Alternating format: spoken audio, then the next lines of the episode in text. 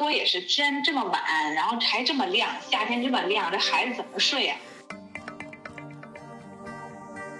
我的心路历程，一步一步的从申请这个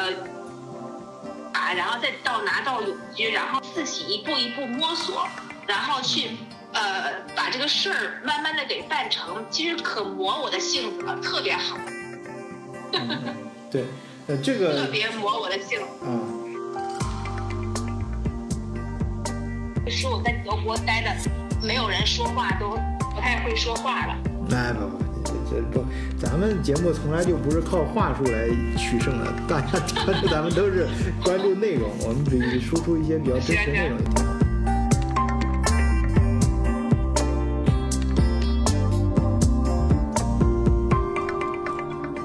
德国视角朋友，大家好，我是晚醉啊。今天又到周末聊天会的时候了啊。我们今天请来一个老朋友啊，呃，朱迪啊，朱迪好久没有上我们的节目了，呃，但是上次来节目的时候，给大家留下了深刻的印象啊，就是他怎么为孩子找学校，啊，那呃，朱迪，你给大家打个招呼。好，哎，大家好。呃，好久没有来晚醉的节目了。呃，近近期一直都在努力的在德国适应，然后学习德语。嗯。今天晚醉又邀请我说跟大家讲一讲，啊，来了这么久了，还有什么感受？哎，你还记不记得上次你是什么时候来的？至少一年前。哎呀，一年的时光眨眼就过去了。嗯，还记得当时如何帮孩子在德国找学校这件事，给大家留下了深刻的印象。啊，那那找到找到学校之后，那孩子在德国学校适应的怎么样呢？哎，在这个过程中，尤其朱棣在国内也是从事教育行业，所以有这个有很深刻，就首先是经历了很多真实的事情，然后也也那个自己也有很多的感受啊，尤其是对比国内国外啊，所以今天呢，专门特地请朱棣过来，呃，跟大家聊一聊他 最近这一年多经历的这个关于孩子教育这方面经历的事情啊，相信对大家都能啊有有很多一些参考。他来了以后呢，就是正好我们又赶上疫情，所以说其实这个经历还是比较比较曲折的，就是啊，好长时间没有上学，所以说我们之前一直在家就学德语，嗯，把德语给赶上了。上次晚醉问我的时候，我还说疫情对我们来说也是个好事儿，正好让我们沉淀下来，把德语好好学习一下。所以目前来说，孩子基本上德语也考过 B two 了，哦，啊，刚考完。嗯，然后呢，我也是，所以说，呃，我们两个都有进步。进步很大，你这太谦虚了，不是进步。然后孩子也是让我很呃比较惊喜的是，嗯，他能够渐渐的慢慢融入学校，而且在基本上上学三个月以后吧，就能够交到朋友，这个是我非常就是欣喜的，因为在我认为就是德国人是很保守的，很难。就是说融入，就是正好国内现在目前，呃，我不知道你们看到新闻没有，正在大量的说这个培训学校，嗯，大量的被关闭。很多老板因为资金链断裂，然后跑路怎么样？就是确实在国内这个课外培训给家长和孩子都造成很大的负担。对。呃，因为我以前在国内也是做教育的嘛，我特别知道。呃，在公立学校我也做过。公立学校的时候，我们很希望孩子出去补课。比如说啊，就是说咱们，嗯，就像新东方啊、北京学而思啊这种呃大的机构，那他们这种培训。选的老师首先他非常优质，然后他年年教，每年都教这些，然后考试技巧。你想新东帮他搞出国留学这 对，都知道考官喜欢考什么。对他知道考什么，然后而且知道这个整天就研究这些出题的技巧，所以说孩子们上了培训班，他那个呃成绩的效果确实会不太一样，所以也造成了你看。为什么说中国内卷呀？就是小学的孩子学初呃一年级就基本上把学小学的很多知识都提前学了，还没上学就提前学了。然后初中也是，小我的孩子，我们当时在北京的时候，小学五六年级的学生基本上都开始学初一的数学了。哇！啊，所以说他们因为大家都往前学，然后就造成了，那你在班里如果只跟着。课内老师学习你就会变弱，所以说你就必须要哎，跟着大家一块儿在外面上课外班，然后这个课外班的费用也是很高的，所以说一个家长，呃，像在北京，你一年平均花个五六万人民币，这个是很正常的吧？在北京啊，我不知道其他地方，我说的都是一个平均数，还不说上一些什么。北京的听友给我讲，两个孩子就小学呀。呃，上各种补习班，这个开销相当于读一个 MBA 了，跟 跟读一个 MBA 的这个这个开销差不多。对，很有可能。两个孩子要一二十万。差不多，差不多。所以我就说，你看，在基本上在国内，这个为什么说要严厉取缔，就不让，就今年暑假就禁止他们办班了，而且特别是还下了一个通，就是。呃，朝阳区还有好多名教师因为在外面补课，直接开除了，开除公职。哇！嗯，开除公职，就是因为之前很多，我包括我自己啊，就是说之前的公立学校当老师，因为在公立学校工资收入并不是很高，所以大部分老师全都是靠寒暑假或者说平常周末在外面代课，嗯，在外面带班儿，嗯啊，所以说后来就严格的很，现在很严格，抓的很严了，就是。基本上我身边的同事基本上都不敢在外面就是接课了，然后接这个课外班的课啊，大家不要误会。那其他班呢？比如说像美术班、什么兴趣班那这些呢？目前的政策是正好在这个枪口处，所以说很多这个没有资质的呀都被查呀，很查的很严。但实际上这个需求肯定还是存在的，很多家长还是愿意让孩子。美术啊，音乐肯定是要学的，嗯。啊，但是呃，大部分像音乐类的，我了解的都是一对一，就是乐器类的，基本上都是一对一。那么这些老师基本上都是一些呃，比如说像音乐学院的学生啊，或者说呃一些大学的老师，可能目前到家里教学还没有查的那么严。比如你要因为是一对一的课，对，这是人家家里啊，对啊，你也没法查，我觉得。培训上，我就想说一说，就是德国的这个课外培训。对孩子来了之后，在德国，那是不是他？你对这个国德国学校的这个呃兴趣班呀、课外补习班呀，是不是有天生的这种抵触？就在国内上腻了，还是说有这个惯性？就国内有，然后过来之后，这不能没有啊，也得上。那我先说说兴趣班，因为我女儿她是学了小提琴，嗯，那。我在国内的时候，因为已经学了了，但是我来这儿以后都说德国小提琴很厉害，所以说我特别想再找老师，就是还继续学。嗯。然后呢，呃，我首先就是呃找那个 music schule。嗯。哎，在德国这点特别好，就是呃，它好像这个属于政府扶持，music schule 就是音乐学校，它是政府扶持的，所以说你需要去注册，然后还需要去排队，它并不是我刚开始。我来的时候特别不适应，因为在国内我只要交钱，那你不还高高兴兴的赶快给我报名，让我找个老师上啊？嗯，就是服务特别好。嗯，你这来德国，人家不理你。那交收费呢？是不是因为这边钱交的不多啊？呃，哎，德国这个因为这个 music school，我以前也不太懂，后来我就是呃给孩子报名的时候才知道，哎，很它很有意思，它是把你家庭，比如说。呃，你的收入分为呃一二五六个等级，嗯，就是他他看你的家庭收入，然后来给你划分你这个孩子每个月需要交多少钱，嗯，他还分分钟，比如说你要是上半个小时，还是上六十分钟，还是上四十五分钟，价格也不一样。我就大概说一个四十五分钟吧，就是一般我们都会选取孩子注意力，嗯，呃，一般就是四十五分钟相对比较好，他能从最低的八十五欧左右到。呃，一百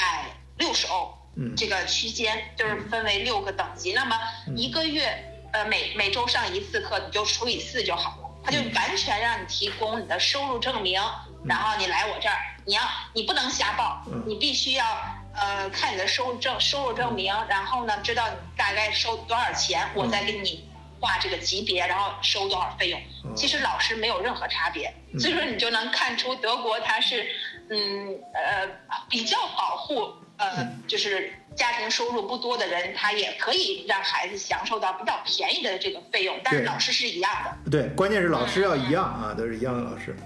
对对对，老师老师就是看你碰了，碰的好了就好，他也不会说你想要哪，你不能点，嗯啊，你不能选，嗯啊，所以说这是德国的一个这个公办的这个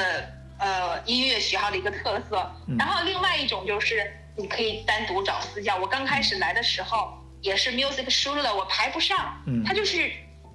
效率很慢，你一封一封邮件的回复，然后你就呃一直往直往后撑。后来后又又因为疫情，所以说它排的很慢。我还想考虑过给孩子找私教，所以就到处给孩子在网上呃输入一些信息，然后你就找这个呃单独的这个小提琴老师。嗯，但这种吧，就是说。就得碰运气，因为我们不了解，特别是我们是外国人，我们不了解这个老师好不好。但是我接触的老师，我普遍发现一个问题，就是，呃，德国的老师他因为他不在乎就是你家长的需求，你不能说随便要求我，所以说，呃，你就看老师，很多老师他不是那么严格，就是他在孩子学习的过程中，他不会严格的要求孩子你必须要怎么样。嗯嗯。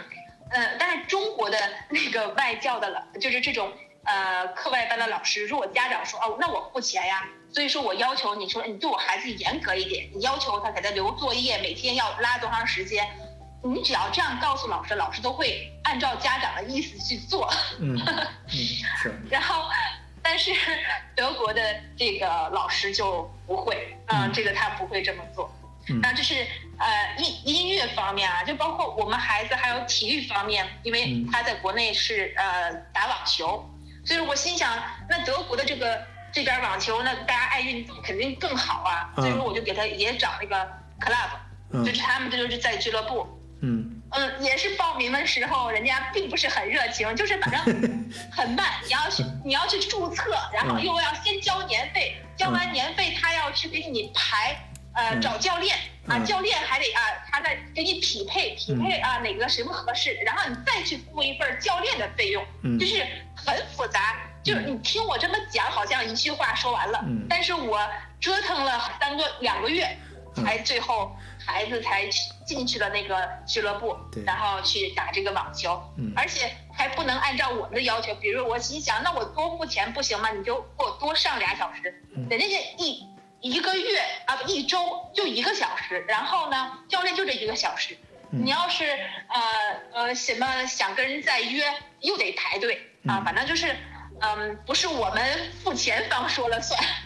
这一点。我现在慢慢的在适应德国，我觉得 啊也就习惯了，习惯了。嗯，在中国真的是就是，那我花钱，我给孩子找培训班，那肯定是我想怎么挑就怎么挑。嗯，对。啊，他也不能说对钱不感兴趣，但是老师就是还是他那个资源不像中国说人才那么多，他这老师很有限，而且老老师本身也不是说特别跟着钱走。对他们好像不把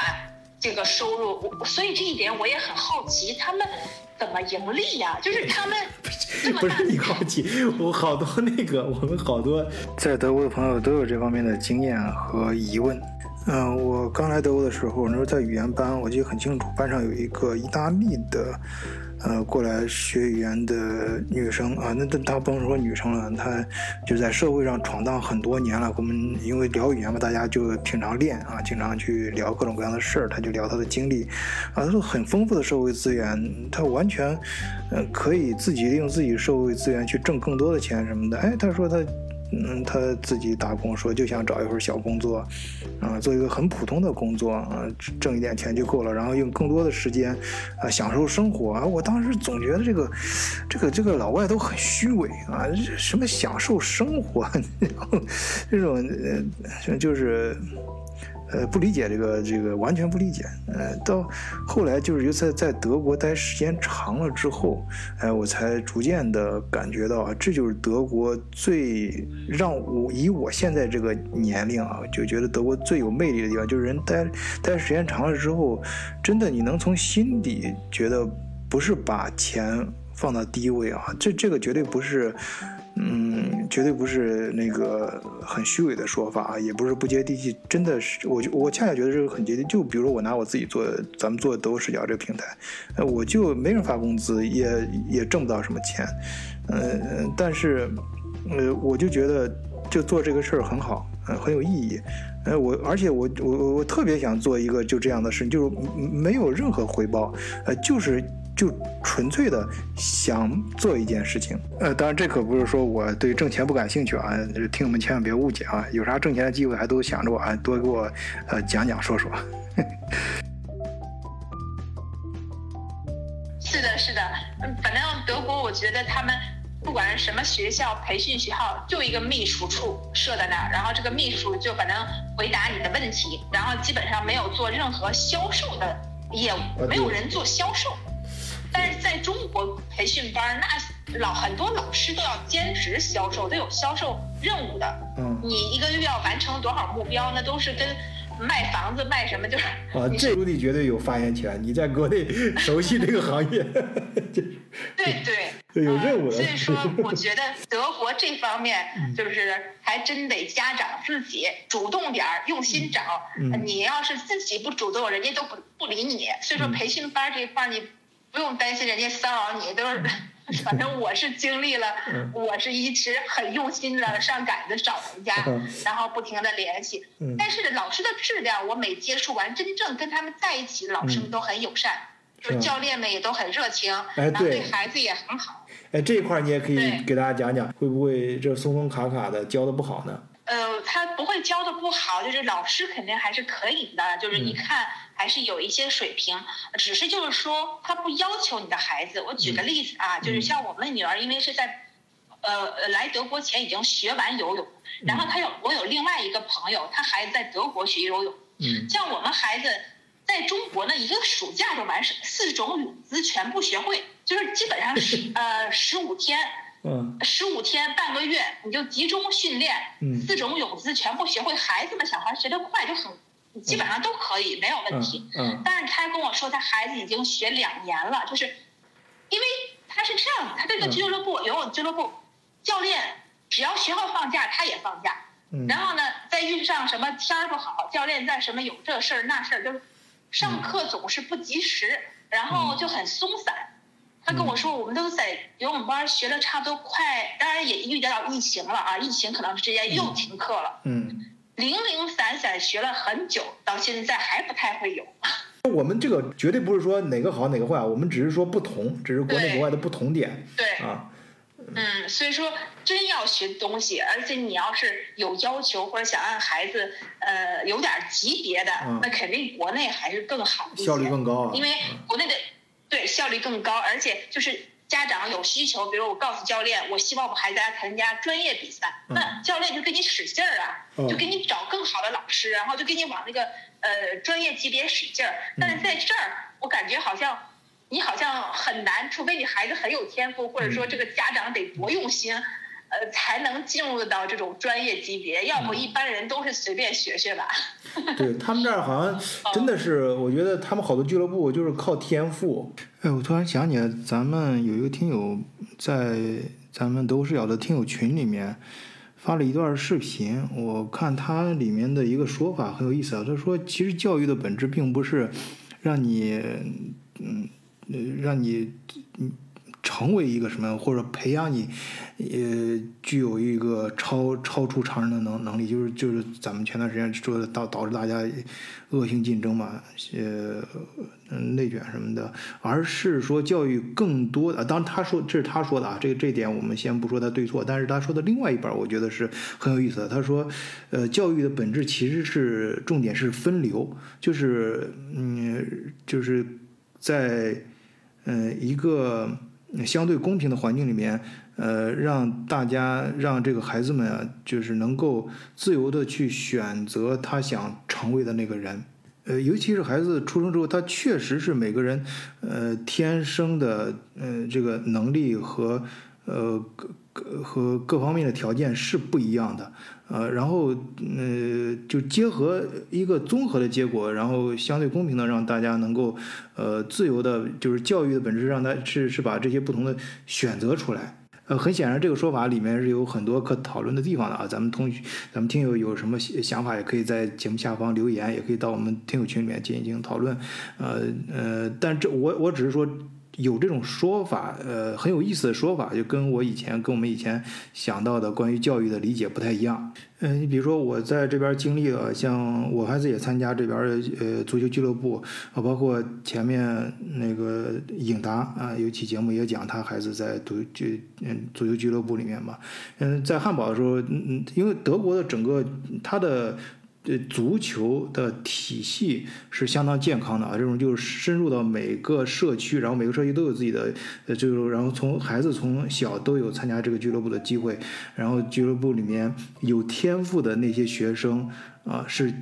是就比较呃大的概率，基本上我知道的啊，都肯定能被看看到的。呃呃，我自己在汉堡亲身经历，就是我还我们孩子很很嗯非常幸运，他就在那个俱乐部正好的教练是以前东德的国脚。呃，东德就国家俱乐俱乐部，他确实很厉害。因为我小时候也也踢球，我一看能看看出来。啊，虽然我是个伪球迷，但是我这个是不是有没有功夫，还是确实能看出来的。呃，他们就就找到一个有一个就是嗯从非洲呃移民过来的哥们儿啊，他的孩子呃就特别有。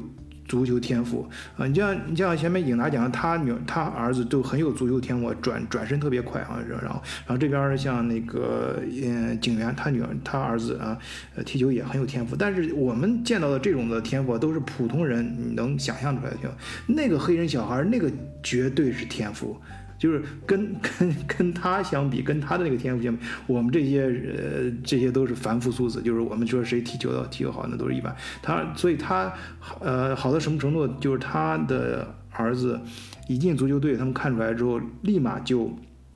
把他挑出来了。就是那个呃汉堡的足球俱乐部，就职业联赛的俱乐部，就马上跟他。呃，家长签约就是你儿子，我们提前就跟他签了，然后你们愿意的话就可以签，然后从现在开始就开始发发工资了。呃，所以这又回到我刚才呃转述那段，在我在我在群里面看到的这个观点啊。当然，这个之前我们也有这样的说法，有大家有这样的讨论，这个很难说对错，但是这是一个不同的角度去看待这个问题啊。就是教育，嗯，在我们感觉德国，它并不是非要把你你你不会你。你就是说，嗯，当然，你你通过自己的勤奋，就是我一定要成为把成为什么样的人，我通过自己的勤奋补课什么的，一定要怎么样？这呃没有什么对错的，但是，呃，德国的教育他更想的就是说，根据你现实的条件，呃，让你。比较自然的成为你想成为的那个人，呃，就是换一个角度啊去看待德国的这个教育体系和它这个相应的补课呀，还有各种兴趣班啊，以及呃环绕社区的各种俱乐部，它就是更多的是让全民每个人都有去呃发现自己的特长和。呃，追求自己的爱好的机会，注意啊，它不是一开始就给你定性，而是每一个节点啊，你像从四年级就进行一次分流，就是能进 Gymnasium 和进其他的书了啊，去学一技之长就可以很快参加工作的啊。然后其实到那个到每个到每个赛道上，它不用说赛道，到每一个渠道上还可以。再进行分流，就是在给米拉顿呢，你如果是不太适合了或者不太喜欢了，也可以到转到另外的学校啊。另外的那种学校呢，呃，职业学校也可以转回到给米拉顿。所以我在群里面看到那句话那种说法的时候，印象非常深刻，就是教育最大的作用不是培养，而是分流。呃，我再次强调，这个不是我们不去讨论它的对错，只是一种不同的说法。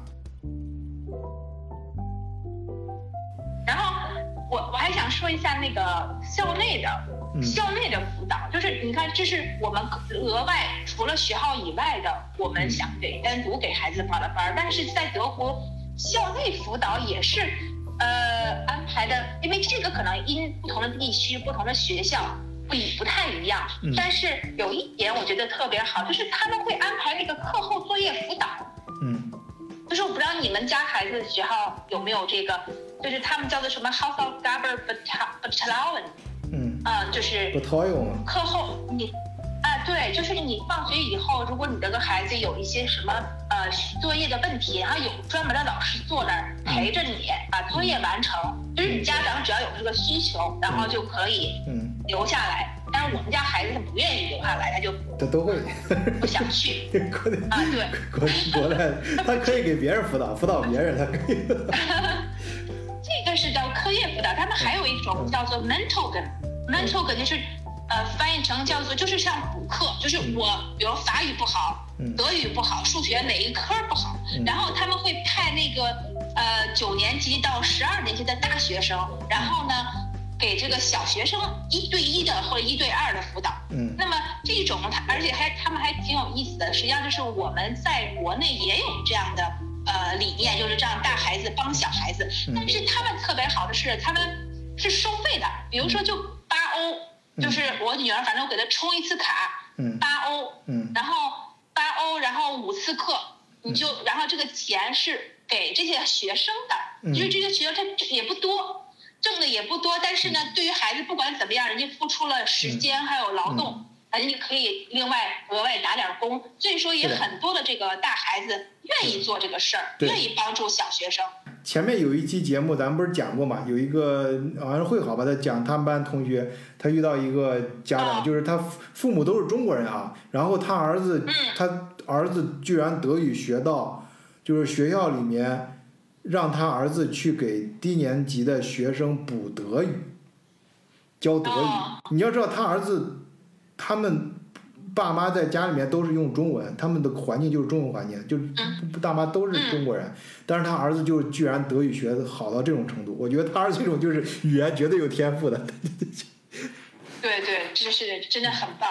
呃，这个就是你说那种情况嘛，呃，一样就是在学校里面也孩子也可以打工，同样还给你会办税，呃，税卡什么的，就包括我刚才说那个有天赋的踢球的小孩被选进过，呃，被提前选进呃职业联赛的球队一样，就是印印证刚才你说的那个，就是确实是德国。呃，学校里也有这种机制啊，完全是合法的。就是，嗯，咱们听友，如果你的孩子的如果在高年级哪门课非常好啊，也可以在学校里面给别人补课，这个是呃完全合法的，而且嗯相关的社保等方面的配备也非常到位。对，这个我觉得还真是挺挺鼓励，也锻炼了大孩子，然后小孩子也受益，因为像我们这种外来的，我在早期。我女儿，我就说你不管什么课你都去上，然后我是为了让他交朋友，你就当认识个大姐姐，啊，咱语言不好，你就 你就去认识个朋友，然后混个脸熟，所以我觉得花两欧，你想人民币就十几块钱，我觉得简直不去白不去，就是这种。尤其是从从北京过来的哈，感觉。对，我觉得太便宜了，然后。你不管哪怕随便瞎聊聊天儿，那陪聊也行啊，你陪聊一小时。哎，不是不是，呃，这个咱们呃，毕竟是在平台上节目啊，咱们不能这样是说啊，这不能把这事儿弄庸庸俗了啊，这这是人家一种比较好的一种方式。是是是，但是作为家长，就是我作为家长的心理，那我孩子就是说刚开起初的时候语言不够好，那我很需要这种帮助。啊，对。你你在大街上你也不好找人，人家谁陪你聊，对吧？是啊。真的是呃，帮助我们家女儿就是找朋友非常非常好用。后来她慢慢她也学会主动交往了，因为从国内刚过来的时候，那孩子他也是很被动，觉得好像别人不主动理我。呃，那我也语言又不够好，他就不愿意主动说。但是因为上这种一对一的大孩子帮小孩子，然后他就两个人肯定难免会聊天嘛，就瞎聊。他有会儿还回来跟我讲一讲学校的八卦，什么哪个老师跟哪个老师离婚了什么的。其实挺好。然后啊，对，然后还给我讲点吧。我说啊，你们孩子们在一块还说这个吗？跟中国孩子一样。嗯，德国孩子也八卦，嗯，啊，所以说，呃，我觉得德国这个学校这方面还是做的不错的，嗯，嗯，中国也有，中国其实像呃，在国内像北京，它公立学校课后也有各种各样的呃这个社团呀、学习呀，也是很多，而且比德国的还丰富，而且中国因为它上对老师要求太高了，嗯，就是老师很辛苦，老师基本上学校要求你待到。比如说六点钟，或者那就得把孩子看到五六点钟，五点半放学，那你就得在那儿给孩子安排各种活动。而且现在家长要求也高，你不仅仅是呃课后你看着孩子，还得给孩子各种兴趣班儿，一会儿什么蜡染呀，就是又是什么剪纸啊，就是还老师也是想方设法要提高学生的各方面素质。嗯，呃，所以说这个方面在德呃在中国老师也是很辛苦的。嗯，呃，一个萝卜一个坑，所有老师基本上都要呃付出很多。德国这方面他对老师的要求，老师反而很灵活，上完课就走了。是吧？嗯，然后。老师基本上跟这个孩子们的这个关系，就是感情方面跟中国比也不像中国老师那，哎，非常不一样，非常不一样。就是像我我女儿刚开始说，呃，在学校里有时候老师见了他们，不学生如果不主动打招呼，老师也不说话，就这样擦肩而过。嗯，所以就是说，老师他就是感觉我很专业，我只是一个。教师传道授业，我在课堂上教你东西，但是我不跟学生培养任何感情。但是中国的呃老师非常就是跟孩子们，如果是当班主任或者有在教他某一科目，他是跟这个孩子呀就什么都管，然后所以说感情很深。一般像我们。当时当老师，不管是什么中考啊、高考，还有小学毕业，那跟老师都哭得稀里哗啦的，就是 感情非常深，啊，非常深。哎，你说这一点确实，这这是不是你你说这个非常有意思啊？嗯，我觉得今天嗯朱莉谈到的这一点，我以前从来没有想到过，也没有跟其他的听友讨论到过。可能呃，我不知道这是不是普遍的啊？就是德国的。嗯，老师跟孩子在呃学学校之外，呃相互之间比较陌生，呃呃，咱们听友，如果你。看到的和经历到的是不同的情况，在德国啊，呃，欢迎到咱们节目下方留言，也可以，呃，加入我们德国视角听友群。当然，更欢迎你参加我们的节目录制啊，直接在节目里面跟大家分享你自己的经历。我这个问题，我跟一些德国家长也聊过，就是我还说，哎，为什么，呃，就是。有时候有的老师很负责任，就可能多，比如说呃，我们还给你多发一些什么资料啊。像我们孩子刚来的时候，会告诉他一些多的信息。像我们当时遇到一个英文老师就非常好，他会愿意多告诉你，哎，你孩子你可以去上这个课来帮助他补习德语啊，你可以去找谁谁能给你提供更多的帮助啊。就是有的老师很热心，也有这样很好的，但是大部分老师人家就觉得。嗯，我只是你的老师，然后我只把我的课堂上的事情做好，其他的就是我不会多做的。嗯，呃，但是我问过我们家孩子，而且每一科老师，不管是他呃八年级以后学什么呃德学那个物理啊，还有生物啊什么这些科目新加的科目的老师，他都告诉我很专业。就是每一个老师的专业水准很高，所以这一点上我也发现德国人德国学校里面很注意教师的专业水准，而在中国不管什么学校，呃，学校管理的时候都要求老师要有爱心，就是他把爱心摆在第一位，你要对学生有耐心、有爱心，然后你要去学会牺牲，然后才是说什么专业水平水准，反正你们专业专科毕业的。你这个你，这个专业毕业的，你必须要具备，这是个基本素养。嗯。啊，他会这么要求，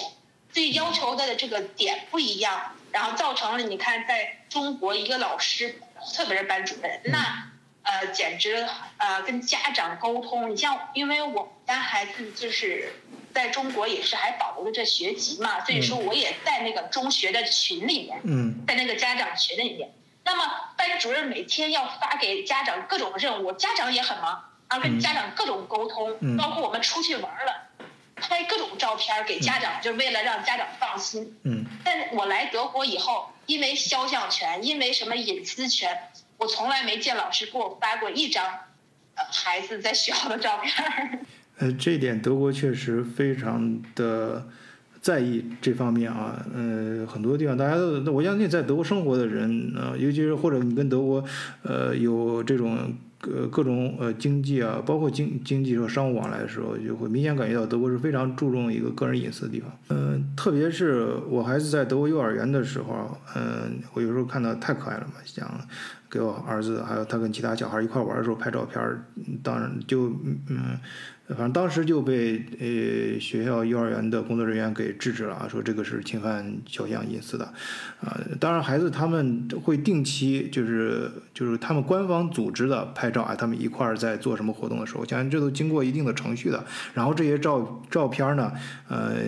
呃，你可以去购买啊，嗯，在都是有合法的渠道。嗯，就是反正是就对，就像晚醉说的，这是仅代表我们个人，因为不同的区域、不同的学校还是有很多差异性。对，所以说这是我遇到的啊这样的一个，就是孩子遇到这样一个情况吧。但是。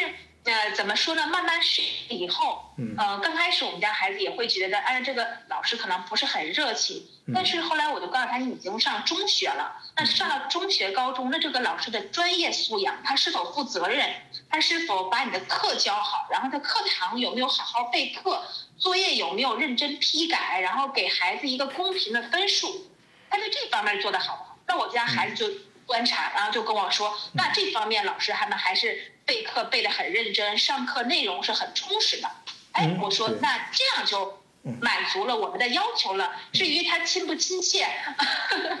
说或者说对我们友不友善，那就或特别是家长，嗯，你像我们每次开家长会哈，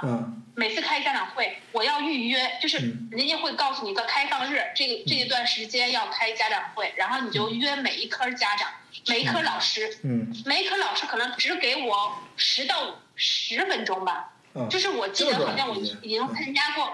参加过两次，因为有很多家长啊，对，当然关键他是一对一，对吧？他一对一他就对，就因为每个对每个孩子情况不一样，而每个家长可能对孩子要求也不一样，就想有什么私事儿跟老师说一下，这个机会，那基本上就十分钟，我觉得我每次都不够用。我有一次就是老师就告诉我时间到了，我就感觉好像到我在面试，就是他告诉我时间到了，该下一个家长。我说哦不好意思，我说那我说好的好的没什么事儿。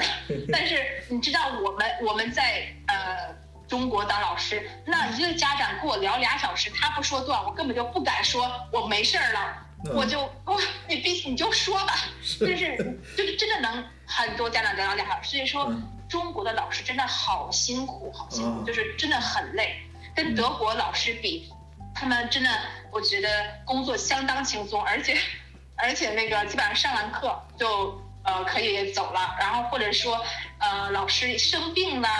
呃我们家孩子就经常回来告诉我说，呃德国老师什么断胳膊断腿了，然后就。进医院了，然后就不来没来上课，就有代课老师。然后或者说，呃，家里谁生孩子了？因为在德国，女性生孩子，男性也可以休产假，所以他经常会有男老师也休假。然后呢，而且是呃，今年休了。然后我过两，我我怎么听说又休了？我说，哎，不是，我记得去年不是休过了啊，又生了。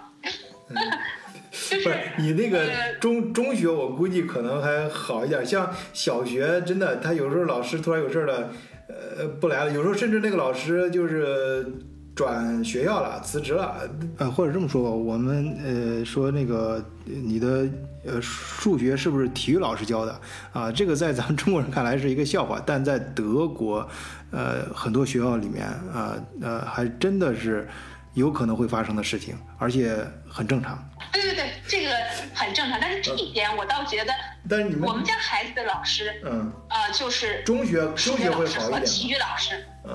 啊，真的是体育老师，相对真的是体育老师，但是这一点是因为德国是有要求的，他每个老师必须要能够教授两门以上的课程，就是我在聘你的时候，你必须要具备呃两个专业，你比如说能够教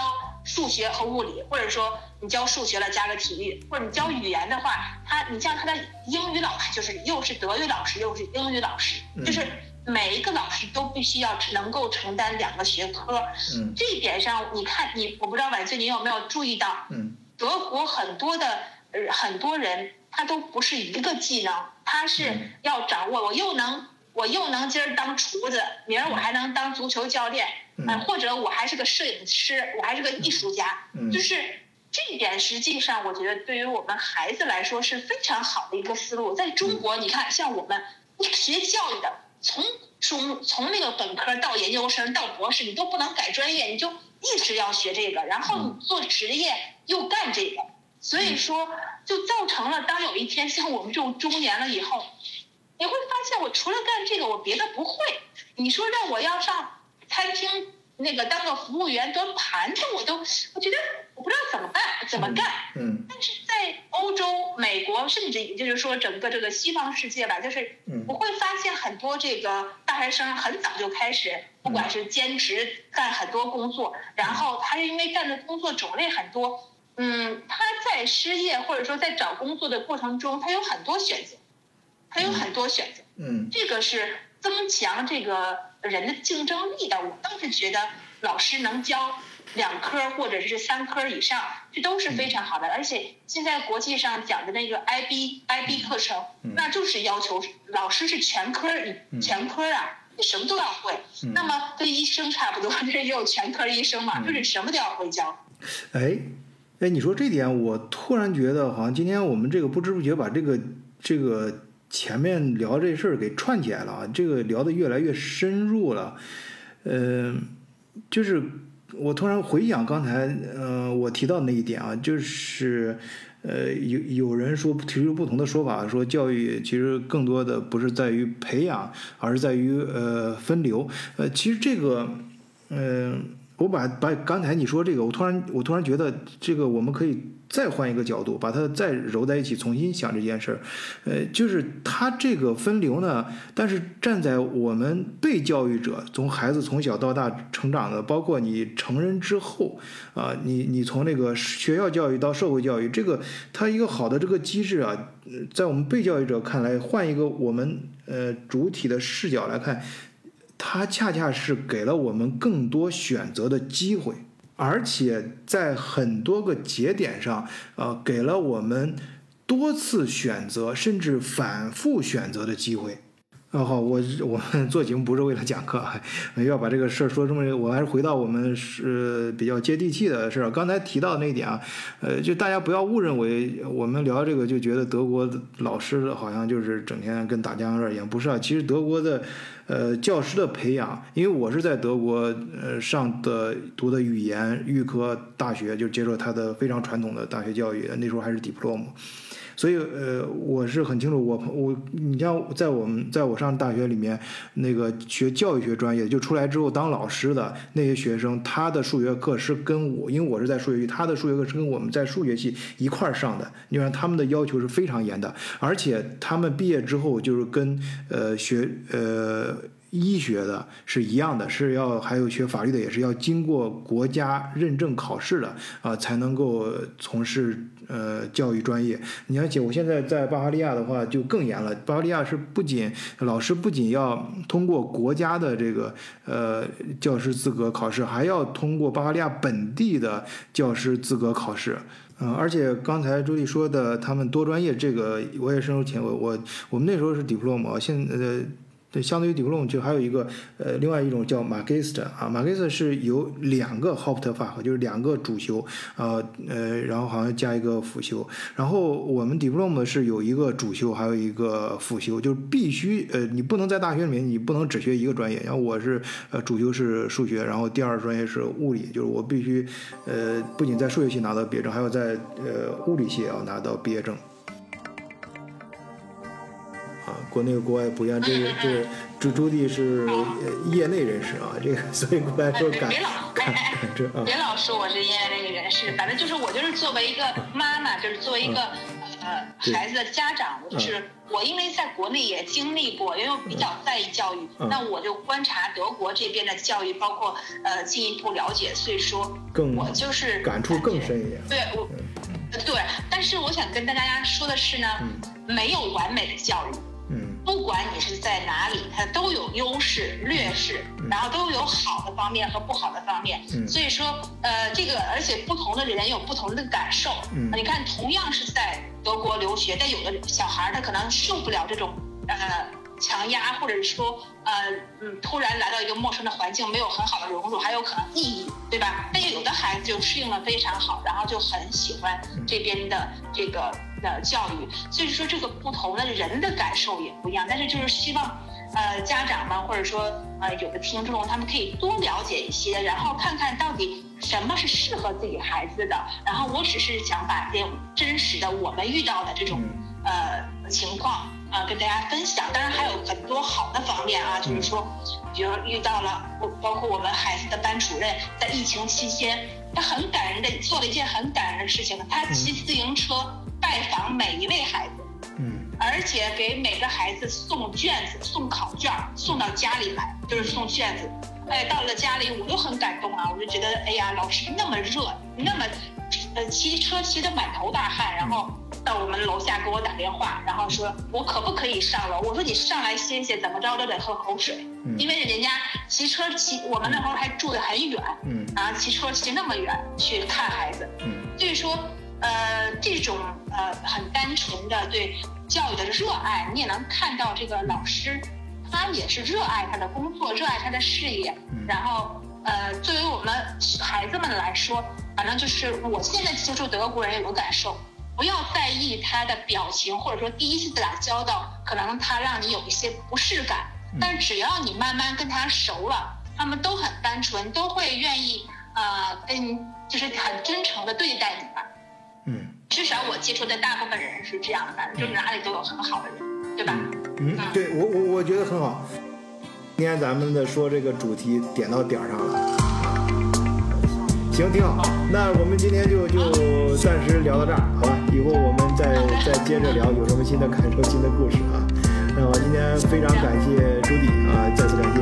呃，谢谢大家收听啊，朱迪我们跟大家再见啊。